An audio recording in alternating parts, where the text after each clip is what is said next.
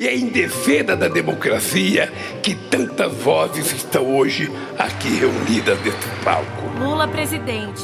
Da perseguição política à esperança renovada. Episódio 6.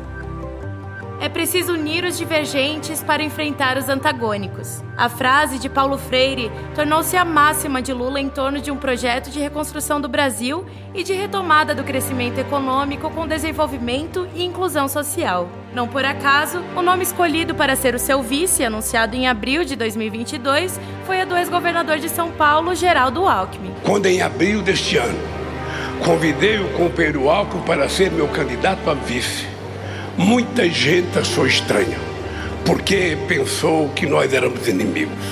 Mas a verdade é que eu e Alckmin nunca fomos inimigos, fomos adversários. E um dia nós sentamos para conversar, botamos a divergência na mesa e chegamos à conclusão de que devíamos nos unir em nome de uma causa muito maior, a pacificação e a reconstrução do Brasil.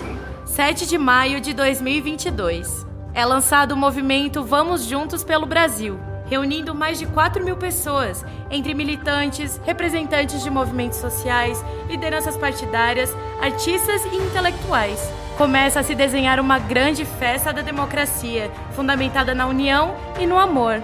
Nunca antes na história deste país tantos partidos, movimentos populares, sindicatos, centrais sindicais, associações de classe, trabalhadores, empresários, profissionais liberais, artistas, intelectuais, atletas, pessoas de diferentes cores, religiões e orientações sexuais e preferências políticas se uniram já no primeiro turno de uma eleição para dizer basta de tanto ódio, de tanta destruição, de tantas mentiras, de tanto sofrimento e de tantas mortes. Cabe a nós inaugurarmos um novo tempo. Um tempo de paz, de democracia, união, prosperidade, amor e esperança